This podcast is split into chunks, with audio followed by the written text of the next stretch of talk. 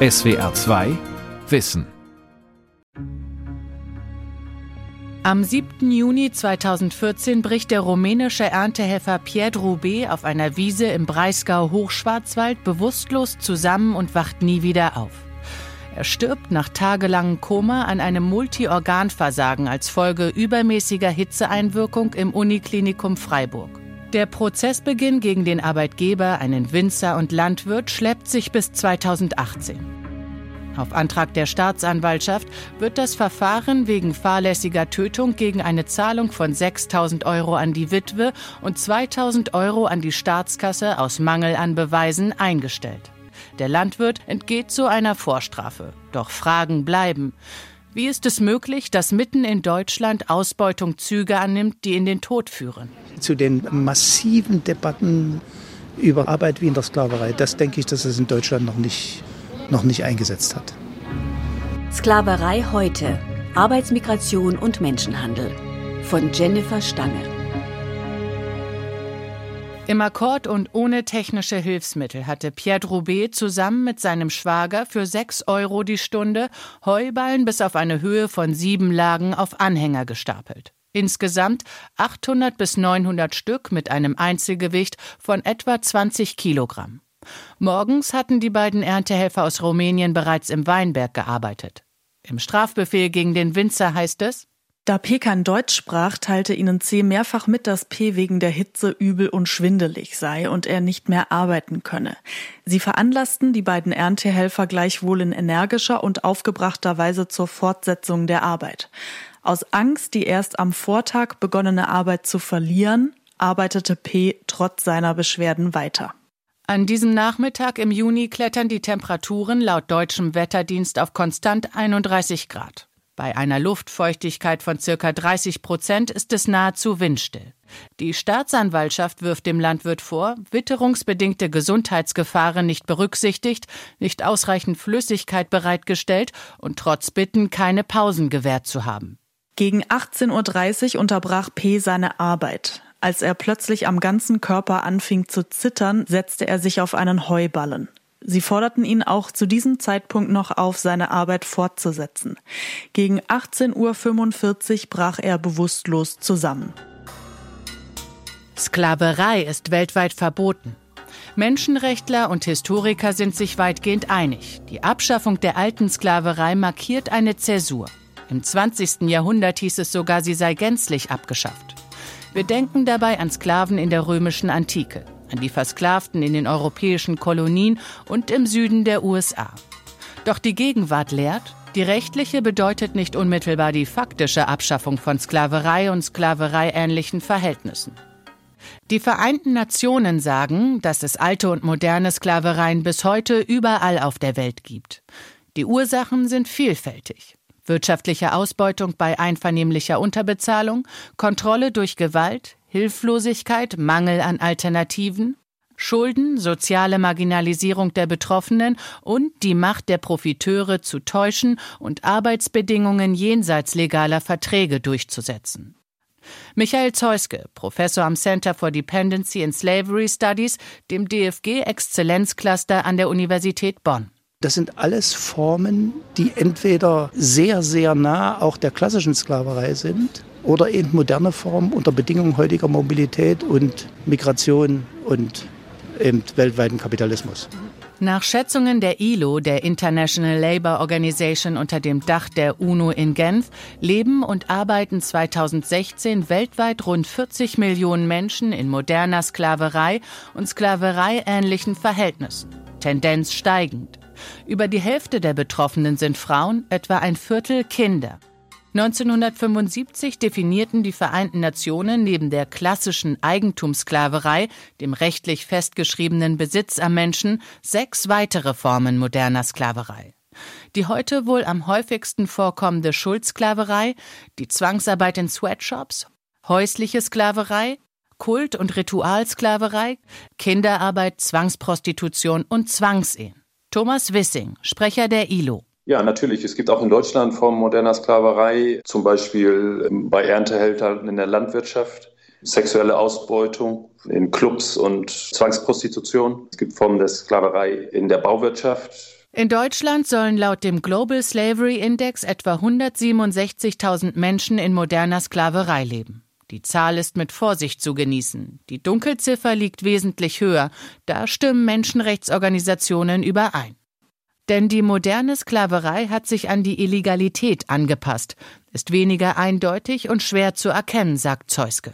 Insofern ist moderne Sklaverei eben eher eine ubiquitäre Ausbeutungsform, die weit schlechter als alle anderen Arbeitsverhältnisse ist, die sehr nah an Zwangsarbeiten ist und die als verborgene Form schlechter Arbeit auch, bin ich fast der Überzeugung, relativ schnell wieder in größere Sklaverei-ähnliche Ausbeutungsformen münden kann. In der Diskussion um moderne Sklaverei wird vor allem ein Streitpunkt diskutiert. Wann wird der ökonomische Druck so hoch, dass Menschen sich gezwungen sehen, schlechte Arbeitsbedingungen und mickrige Gehälter zu akzeptieren?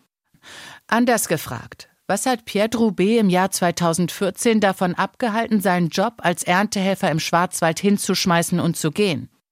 Die Behörden zu informieren. Also man kann einen eindeutigen Zusammenhang feststellen zwischen, zwischen Armut, finanzieller Abhängigkeit und Zwangsarbeit. Menschen, die aufgrund einer ökonomischen Zwangssituation oder Notsituation in Armut leben, sind viel anfälliger. Oft eben falsche Versprechungen werden in Arbeitsverträge gelockt, deren Bedingungen dann nicht eingehalten werden. Im deutschen Kontext ist das Bild der Zwangsarbeit fest an die Lagersysteme des Nationalsozialismus gebunden, an die Vorstellung unfreiwilliger Arbeit unter Einsatz brutalster Gewalt. Doch ökonomischer Druck, Hilflosigkeit und soziale Marginalisierung können gewaltsame Kontrolle überflüssig machen. Menschen wie Pierre Droubet sehen wir bestenfalls von weitem im Vorbeifahren aus dem Zug oder Autofenster wenn sie Spargel stechen oder Erdbeeren ernten. Sie kommen aus Osteuropa. Viel mehr weiß man eigentlich nicht. Es sind Leute, die woanders herkommen, die quasi in Anführungsstrichen jetzt bei mir Fremde sind. Sie sind also kaum in Kontakt mit Leuten, die wissen, wie die normalen sozialen Standards hier sind. Und sie werden bewusst oder unbewusst auch so gehalten. Also indem sie faktisch in Hütten kommen, die nur für sie da sind, die am Rande sozusagen des Betriebes liegen. Ich möchte nochmal betonen, Deutschland ist ein Land mit sehr hohen sozialen Standards und Arbeitsschutzstandards. Bundeslandwirtschaftsministerin Julia Klöckner bei einer Pressekonferenz im Mai 2020 in Berlin. Und da machen wir äh, keinen Unterschied, ähm, wo jemand herkommt. Doch das stimmte an vielen Stellen nicht. Für ausländische Erntehelferinnen und Helfer wurden die allerstrengsten Corona-Regeln erlassen. Sie durften in den ersten 14 Tagen die Betriebe nicht verlassen, danach nur unter Auflage. Ihre Versorgung sollte dauerhaft von den Betrieben übernommen werden. Besuche waren verboten. Das verschärfe die Isolation und würde so Verstöße durch Arbeitgeber begünstigen, warnte Joachim Rosenbaum von der Gewerkschaft IG Bauen, Agrar und Umwelt. Wir bitten als IG BAU insbesondere die Länder, da von ihrer Aufsichtspflicht Gebrauch zu machen. Wir können es im Augenblick nicht. Nach zwei Jahren Pandemie und einem Regierungswechsel gelten diese Sonderregeln nicht mehr. Mit oder ohne Corona-Vorschriften, Erntehelferinnen und Helfer müssen nur eingeschränkt sozial- und krankenversichert werden. Diese Degradierung ist vielen Betroffenen durchaus bewusst. Rumänen arbeiten auch ohne etwas gegessen zu haben. Wirklich. Sie arbeiten auch hungrig. Eine Zigarette, einen Kaffee, eine Flasche Wasser und gut ist. So ist es mit den Rumänen. Lassen Sie einen Deutschen den ganzen Tag in dieser Sonne arbeiten? Tun Sie das? Tun Sie nicht. Maria. Sie ist Anfang 40. Ihre dunklen, nahezu schwarzen Augenringe machen sie zehn Jahre älter. Sie und ihr Lebensgefährte reisen fast das ganze Jahr durch Europa, immer dem Obst und Gemüse hinterher. Not und Mangel bringen uns dazu, unsere Kinder zu verlassen und im Ausland zu arbeiten, um Geld zu verdienen. Maria ist als eine von wenigen bereit, mit SWR 2 Wissen zu reden. Sie war im Sommer 2020 für die Erdbeerernte in einer Containersiedlung zwischen Kläranlage und Friedhof am Rand der Kleinstadt Bornheim bei Bonn untergebracht. Die dreckige Unterkunft, ein Schrotthaufen gleich daneben, Arbeiterinnen, die von miserablem Essen erzählen, wurden im Fernsehen gezeigt. Als Skandal. Maria kann daran nichts Außergewöhnliches finden. Sie steht den ganzen Tag gebückt über Erdbeersträuchern, die Hände pflücken, der Kopf zählt mit, rechnet Erdbeeren in Euro und dann in rumänische Lei. Dann hieß es immer wieder, die Kisten wären nicht voll genug. Hat man die dann so voll wie möglich gemacht, nahm er welche weg und hat sie einfach in eine andere Kiste getan. Für fünf Kilo Erdbeeren sind im Vertrag 3,50 Euro Akkordlohn festgehalten. Weil die Erdbeeren auf dem Weg zum Supermarkt Gewicht verlieren, müssen pro 500 Gramm Schale etwa 10 Prozent mehr gepflückt werden. Das wird von einem rumänischen Vorarbeiter auf dem Feld durchgesetzt. Vier Kisten, also 20 Kilogramm Erdbeeren in der Stunde, macht 13,40 Euro. Plus zwei Kilo umsonst gepflückt. Maria ärgert sich den ganzen Tag darüber, obwohl sie derartige Täuschungen längst gewöhnt ist. Es sind die Schulden, die Kosten für die Fahrt im Kleinbus von Rumänien nach Deutschland, die Maria und ihren Lebensgefährten, der hier Adrian heißen soll, davon abhalten, die Arbeit zu verweigern. Wir haben Freunde mit Autos, die uns hierher fahren. Wir können sie aber erst bezahlen, wenn wir hier Geld verdient haben. Sie leihen uns das Geld und wir verschulden uns. Das ist üblich so. 100 Euro hat die Fahrt in einem Sammeltransport von Rumänien nach Deutschland für jeden gekostet. Ein Freundschaftspreis ist das nicht. Maria und Adrian wissen das auch, sind aber vorsichtig, wenn es um die sogenannten Freunde geht, die ihnen die Jobs im Ausland verschaffen.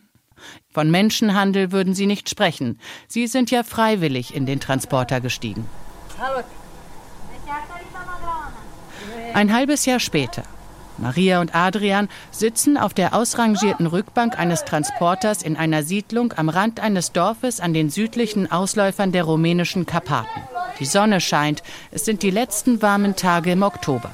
Ganz früh waren sie im Wald, um stundenlang Pilze und Blaubeeren zu sammeln. Die Ausbeute haben sie im Dorf verkauft und so umgerechnet 17 Euro verdient. Du sollst zufrieden sein. So haben wir es bei uns zu Hause gelernt. Wenn man tagsüber im Dorf arbeitet, bekommt man eine Mahlzeit oder zwei. Und wenn du noch Abendessen bekommst, toll. Wenn nicht, gehst du nach Hause. Du sollst zufrieden sein. Der Boden, auf dem ihr kleines rosa Häuschen steht, gehört ihnen nicht. Es wird geduldet. Die ganze Siedlung gleicht einem Slum. Es gibt kein fließendes Wasser, keine Kanalisation, keine Müllabfuhr. In den Augen der Dorfbewohner eine sogenannte Zigeunersiedlung.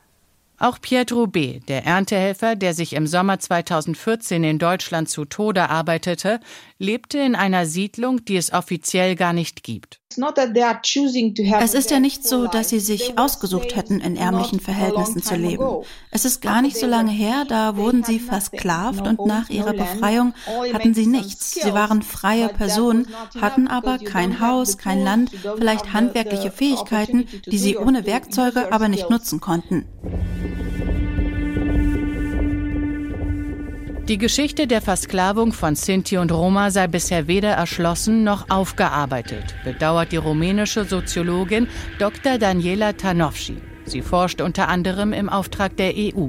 Fest steht, dass die sogenannten Tigani, vermutlich ein begrifflicher Vorfahre des Zigeuners, bis um das Jahr 1860 im Rechtsstatus der Sklaverei blieben. Genauso wie die Baumwollsklavinnen und Sklaven in den USA durfte man sie verkaufen, ihre Familien auseinanderreißen und frei über sie verfügen. Und wie in den amerikanischen Südstaaten war die Abschaffung der Sklaverei auch in Rumänien nicht mit der Zuteilung von Landbesitz verbunden. Anders beispielsweise in Preußen. Mit der Agrarreform wurden die Bauern zu Eigentümern des Bodens, den sie bewirtschafteten, bevor die Leibeigenschaft 1807 verboten wurde. Da hatte der berühmte schottische Philosoph und Ökonom Adam Smith schon 30 Jahre lang gegen die unfreiwillige Knechtschaft angeschrieben. Denn Smith war überzeugt, dass freie Arbeit viel produktiver ist als Sklavenarbeit. Er schrieb 1776 diese Art der Sklaverei besteht heute noch in Russland, Polen, Ungarn, Böhmen, Mähren und anderen Teilen Deutschlands. Auch Alexander von Humboldt vergleicht in einem Tagebucheintrag aus dem Jahr 1800 das Schicksal versklavter Schwarzer in den Kolonien mit dem Zustand märkischer, böhmischer, schlesischer, livländischer Leibeigener. Selbst Standesherr Hermann Pückler, der mit Hilfe einer Schar Leibeigener einen Park gestaltete, der ihn neben dem Fürst Pückler Eis bis heute berühmt macht, fasste die Leibeigenschaft unter dem Begriff der Sklaverei.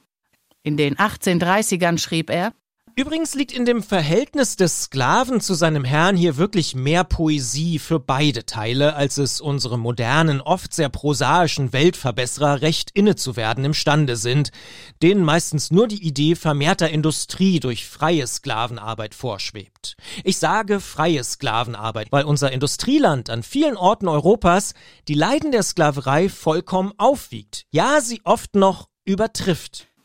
Die Standesherrschaft Muskau in der Oberlausitz war infolge der Niederlage Napoleons ab 1850 dem Königreich Preußen unterstellt.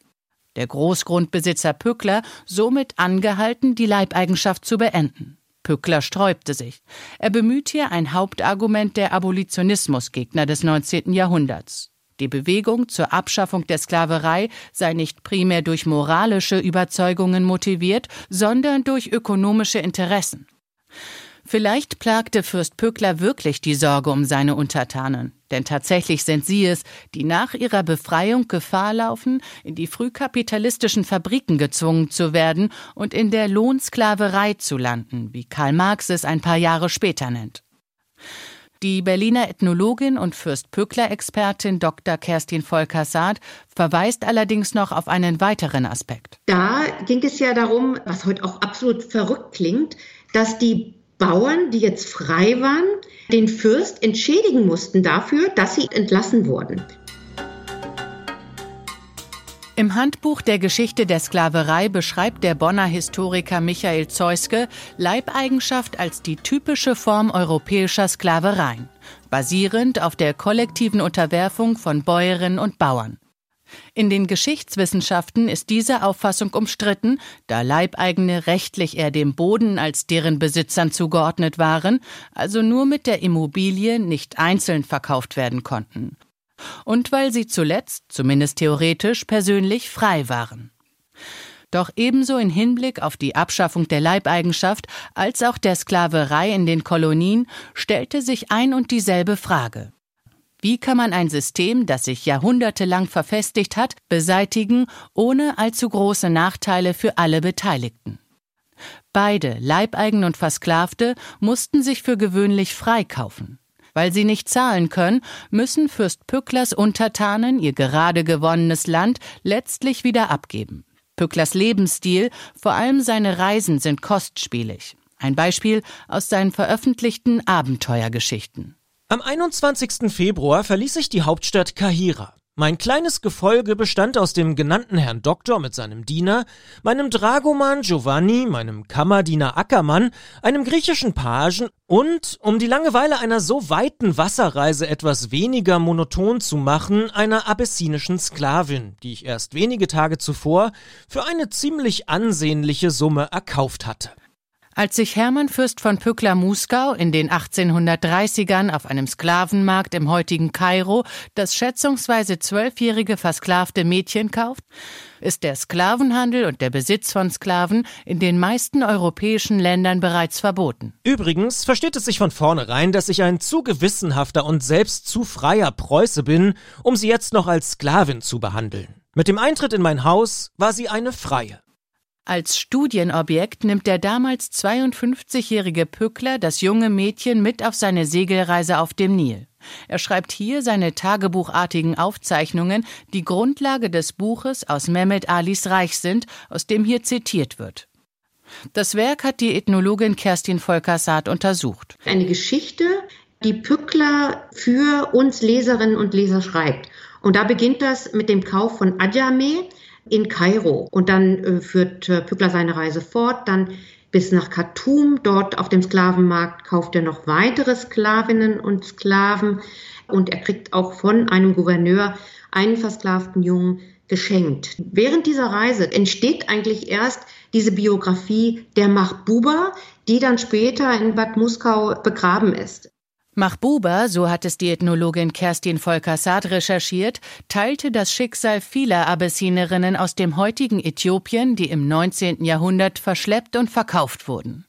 Sie war das Produkt einer feudalen Mode und des Kolonialismus.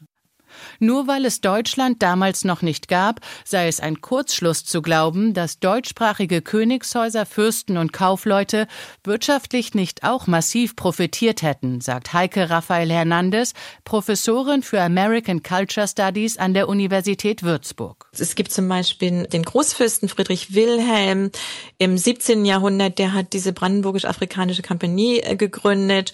Wir haben einzelne Handelshäuser, die Kredite dafür zur Verfügung gestellt haben. Den gibt es einzelne Personen, die über den Handel auch als Besitzer von Plantagen über See auftauchen in unserer Geschichte. Da ist der bekannteste eigentlich der Heinrich Karl von Schimmelmann. Schimmelmann war im 18. Jahrhundert einer der reichsten Männer Europas und einer der größten Sklavenhändler und Halter der Welt. Günstig kaufte er Baumwoll- und Zuckerrohrplantagen auf den Jungferninseln in der Karibik und stieg kurzerhand auch in den Menschenhandel ein. Auch er schenkte seiner Baroness und seiner Tochter jeweils einen jungen männlichen Versklavten. 1778 schreibt Heinrich Karl von Schimmelmann an seinen Neffen und Mitarbeiter. Da die französischen und spanischen Eiländer sehr viele Sklaven nötig haben, so sollte ich glauben, dass man dahin Sklaven verkaufen könnte. Ich rekommandiere dir diese mir sehr am Herzen liegende Handlung nochmals auf das Allerbeste. Ein Herz und darin der Buchstabe S. Schimmelmanns Zeichen, das Frauen, Männern und Kindern mit heißglühenden Eisen in die Haut der Brust, auf Oberschenkel oder den Oberarm gebrannt wurde, bevor sie vor der Küste des heutigen Ghanas als sein Eigentum an Bord eines Schiffes verfrachtet wurden. Seine Juniorpartner, die lokalen Sklavenjäger und Sklavenhändler, bezahlte er mit Waffen aus seiner Gewehrfabrik bei Kopenhagen, billigem Schnaps aus Hamburg und Baumwollgewebe. Die Versklavten tauschte er in der Karibik gegen Rohstoffe und schiffte diese nach Europa. Insgesamt wurden etwa 11 bis 12 Millionen Menschen zwischen dem 16. und 19. Jahrhundert von Afrika in die Kolonien nach Süd- und Nordamerika verschleppt und versklavt. Wenn wir über den Dreieckshandel reden, werden diese Menschen zu Ware. Und es ist ganz wichtig, auch diesen Zusammenhang zu verstehen, dass Zucker und Tabak und Menschen alle als Waren angesehen wurden.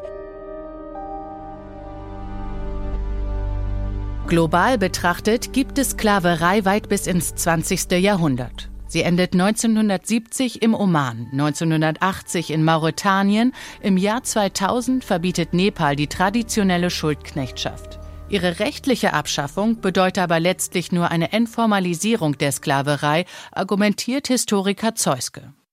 Frederick Douglass, ehemaliger Sklave und einer der einflussreichsten Afroamerikaner im Kampf um die Abschaffung der Sklaverei in den USA, warnte genau davor 1845 in seiner Autobiografie. Die Sklaverei hat sich immer wieder neue Namen gegeben. Man hat sie bei zahlreichen Namen genannt und sie wird sich noch andere Namen geben. Und Sie und ich und wir alle sollten aufpassen, welche neue Form dieses Monster annehmen wird, in welcher Haut diese alte Schlange daherkommen wird.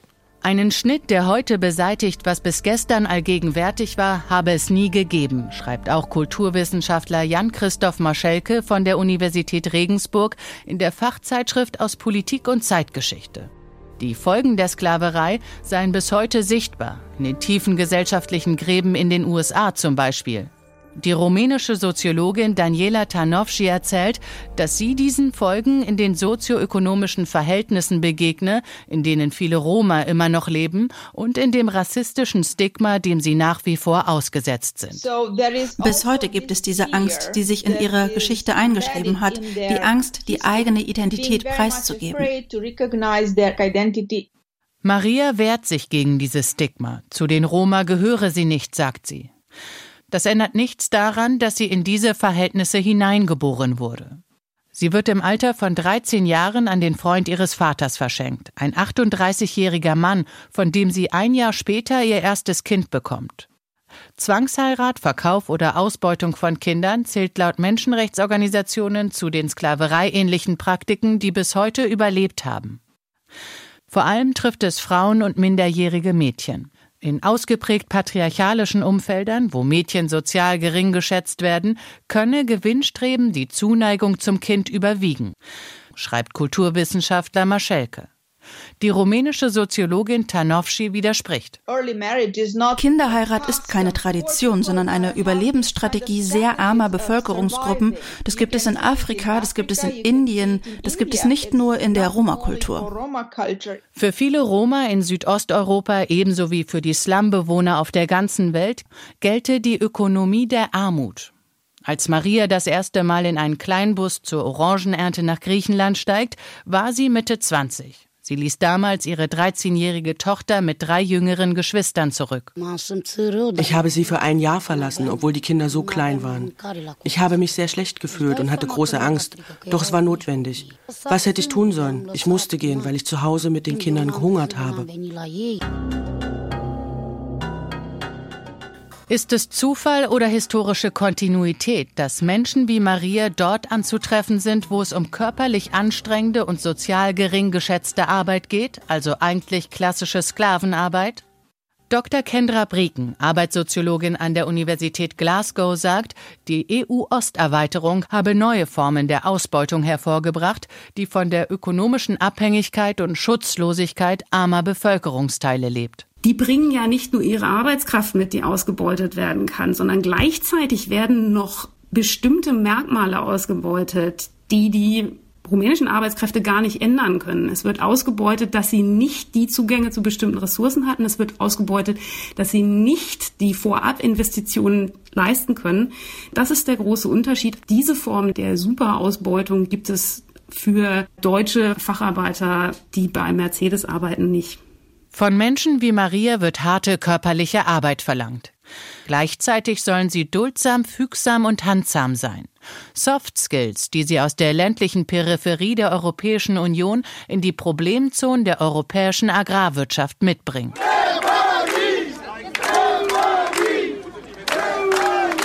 Im Mai 2020 schließlich protestiert Maria zusammen mit etwa 150 anderen Erntehelferinnen und Helfern. Sie rufen Diebe und wir wollen unser Geld. Der Erdbeer- und Spargelhof war in die Pleite gerutscht. Der Bonner Insolvenzverwalter wollte die Löhne nicht zahlen. Nach monatelangem Rechtsstreit bekommt Maria knapp 700 Euro für 14 Tage Arbeit. Zu wenig, aber diese Erfahrung bedeutet ihr viel. Sie hatte bis dahin nicht geglaubt, dass andere, völlig fremde Menschen Ausbeutung und Täuschung genauso für Unrecht halten wie sie. Dass es politische Verhältnisse sind, in denen sie lebt und nicht schicksalhafte. Arbeitsmärkte ganz prinzipiell funktionieren natürlich immer so, dass sie auf der Suche nach den billigsten Arbeitskräften sind. Auch und gerade in den Bereichen, die wir für nämlich als dreckige, schwere, gefährliche Arbeit ansehen, obwohl es auch die Arbeit häufig ist, die am schlechtesten bezahlt wird. Profiteurinnen und Profiteure sind Bordellbetreiber, Plantagenbesitzer, Winzer und Fabrikeigentümer, Schlepperbanden, Recruiting-Agenturen und indirekt die Händler. Und natürlich profitieren die Konsumentinnen und Konsumenten ebenfalls von der Ausbeutung moderner Sklavinnen und Sklaven. SWR 2 Wissen. Sklaverei heute. Autorin und Sprecherin Jennifer Stange, Redaktion Sonja Striegel. Ein aktualisierter Beitrag aus dem Jahr 2021. Hallo, wir sind Lukas Meyer-Blankenburg und Sonja Striegel. Lukas ist Redakteur bei SWR2 Wissen. Sonja ist Redaktionsleiterin. Wenn dir der Podcast SWR2 Wissen gefällt, dann stimm doch ab für uns beim Deutschen Podcastpreis 2022. Das Publikum, also ihr, dürft euren Lieblingspodcast wählen in vier Kategorien. Und eine davon ist Wissen. Auf der Internetseite deutscher-podcastpreis.de slash audience-award slash Wissen findet ihr uns unter dem Buchstaben S. Oder Lukas anders gesagt, auf der Internetseite deutscher-podcastpreis.de ein bisschen runterscrollen, beim Publikumsvoting auf Wissen klicken und dort unter S wie SWR2 Wissen für uns abstimmen. Stimmt ab für uns bis 8. Mai. Euer Team von SWR2 Wissen. SWR 2 Wissen. Manuskripte und weiterführende Informationen zu unserem Podcast und den einzelnen Folgen gibt es unter swr2wissen.de.